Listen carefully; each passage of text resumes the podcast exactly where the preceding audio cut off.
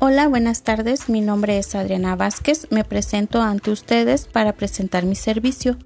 Este es una serie de publicidad que se planea transmitir en la mayoría de los canales de televisión abierta, radio, redes sociales, internet y espectaculares en puntos estratégicos.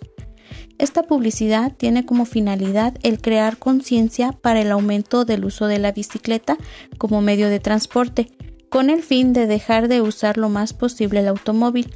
Todo esto para generar una reducción importante en los niveles de contaminación y así reducir el calentamiento global. Esta serie de publicidad tendría un costo aproximado de 800 mil pesos, tratando de abarcar la mayoría de los canales de televisión abierta, entre ellos los de mayor demanda, así como los canales de radio y los distintos medios electrónicos. Es costoso, pero traería grandes beneficios al planeta, a nuestra salud y a nuestra calidad de vida. Gracias.